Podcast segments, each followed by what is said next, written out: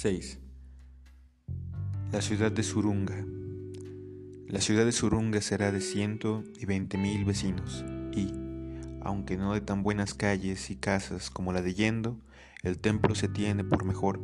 y así le escogió el emperador Taikosama para su habitación. Salióme a recibir un criado suyo a las puertas del lugar y a mostrarme la posada donde me había de apear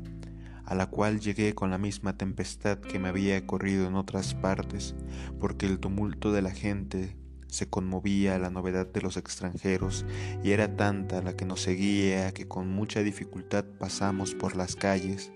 Otro, después de haber llegado, me envió el emperador a visitar con uno de sus secretarios y doce ropas. Y vestidos de los que él traía, con muchas flores de oro y seda de diversos colores, y díjome el secretario que el emperador se había alegrado mucho de mi llegada a su corte, que le hiciese saber cómo venía y que descansase y me vistiese aquellas ropas y vestidos que le había parecido que, saliendo de la mar desnudo, el mayor regalo que me podía hacer era enviarme con que me vistiese. Detúvose un rato preguntándome algunas cosas de España y del rey nuestro Señor, y los demás días que allí estuve, siempre de su parte y de la del emperador, me traía algún regalo de fruta y conserva y algunas peras, tan grandes como de dos de los mayores de España. Habiendo estado seis días en la corte, me dijo el secretario que cuando quería ver al emperador, Respondíle que aquello no pendía de mi voluntad, sino de la de su Alteza, con lo cual se fue y me avisó que otro día a las dos enviaría algunos caballeros de palacio que me llevasen. A esta hora salí y llegué a las primeras puertas de la casa real, que no tiene tanto que ver como la del príncipe, su hijo, ni la casa es tan linda, aunque si no hubiera visto la otra, me lo pudiera parecer.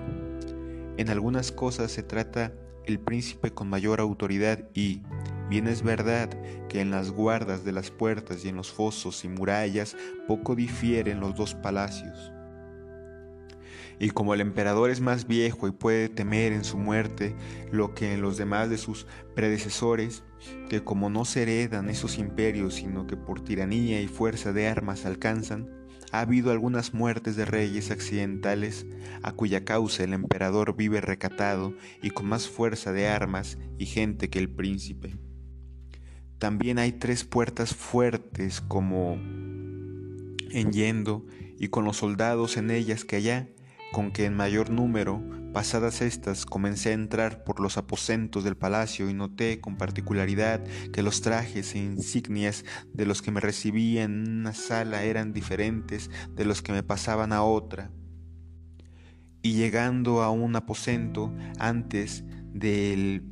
en que estaba el emperador, salieron los dos secretarios suyos, que cerca de las personas reales del Japón son estos los oficios de mayor autoridad y estimación, y así se mostró en el gran acompañamiento que sacaron, porfióse un rato en las cortesías de quien sabía de sentar delante y, al cabo me vencieron y pusieron en el mejor lugar, y el más viejo y preeminente de ellos hizo una larga oración dándome la enhorabuena de haber llegado tan cerca de su rey, con que todos mis trabajos tendrían consuelo y remedio, y que ellos, como ministros suyos, que despachaban las mayores importancias del reino, se hacían cargo de todos mis negocios y pretensiones.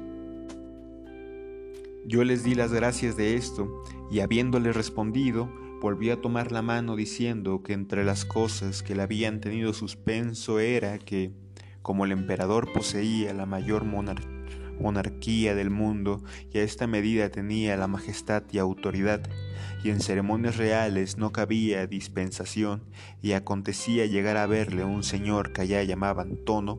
de tres millones de renta y a más de cien pasos hincar las rodillas en el suelo y bajar la cabeza poniendo delante un rico presente y volverse con esto a su tierra sin hablar palabra al emperador ni decírsela a nadie en su real nombre, que temía que por mucho que se alargase en regalarme había de extrañar el trato y condenar a sequedad la del emperador, no habiéndola en él sino muy gran deseo de regalarme.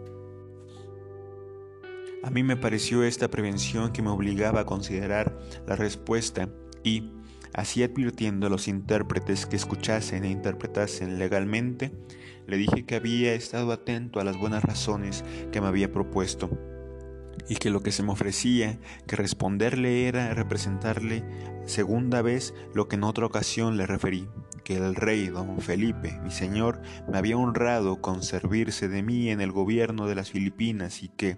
volviendo a darle cuenta de lo que a mí cargo estuvo, sin ser la derrota, llegar al Japón y con muchas leguas, ¿cómo sería posible que nunca llegase otro de mis sucesores que no fuese tan desdichado? La nao en que venía, con una tormenta recia, violentada del viento y de las corrientes, había venido a parar a unos arrecifes y peñas en la costa del Japón, donde se hizo pedazos y los que escapamos de ella salimos en maderas y tablas juzgando que estábamos en alguna isla despoblada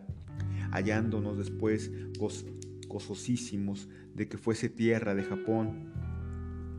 y donde reinaba un rey tan grande, tan piadoso para los forasteros, pero que aunque en esto se nos había mejorado la suerte, estaba claro que hombres desnudos y a quien la fortuna había echado allí sin dejarles más que la vida,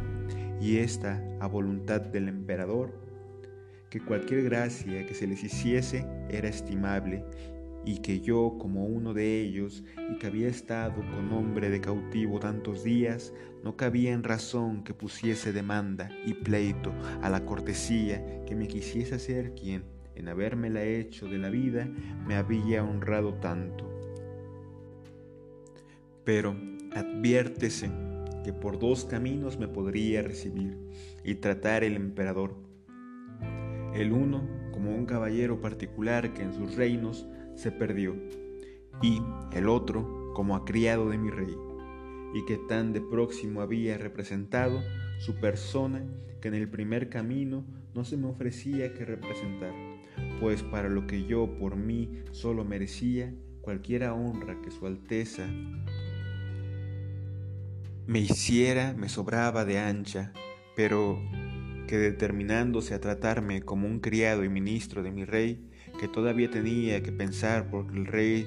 de don Felipe, mi señor, era conocidamente el más poderoso y más grande rey del mundo, pues sus monarquías e imperios se extendían por toda la India oriental y por lo demás del Nuevo Mundo, sino que en Europa poseía, con que se había tenido por grandes reyes sus antecesores, y que siendo amigo suyo el emperador, como profesaba serlo, todo lo que esforzase y llevase adelante esta amistad y su conservación sin interrumpirla,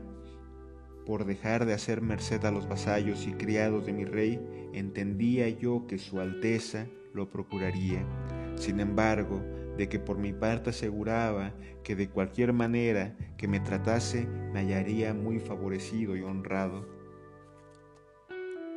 Estas palabras oyó el secretario con grandiosa atención y gusto a lo que pareció, y acabándolas de decir los intérpretes, se suspendió por un rato y dijo que ya no quería que yo entrase tan presto a ver el emperador porque le parecía de importancia lo que le había comunicado y que así entraba a tratarlo a su alteza. Detúvose allá más de media hora que pasé viendo algunas lindezas de las que el emperador tenía en dos camarines cerca donde yo estaba, dignas de tan gran rey. Salió el secretario diciéndome que entrase, que el emperador me esperaba para hacerme la mayor merced y honra que jamás había hecho a nadie en aquellos reinos, y de que les causaría harta novedad y admiración a los habitadores de ellos. Con esto entré dos aposentos más adelante,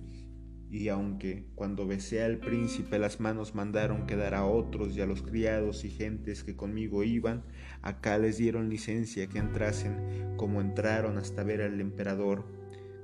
que en aquel paraje les mandaron detener e hincar las rodillas en el suelo.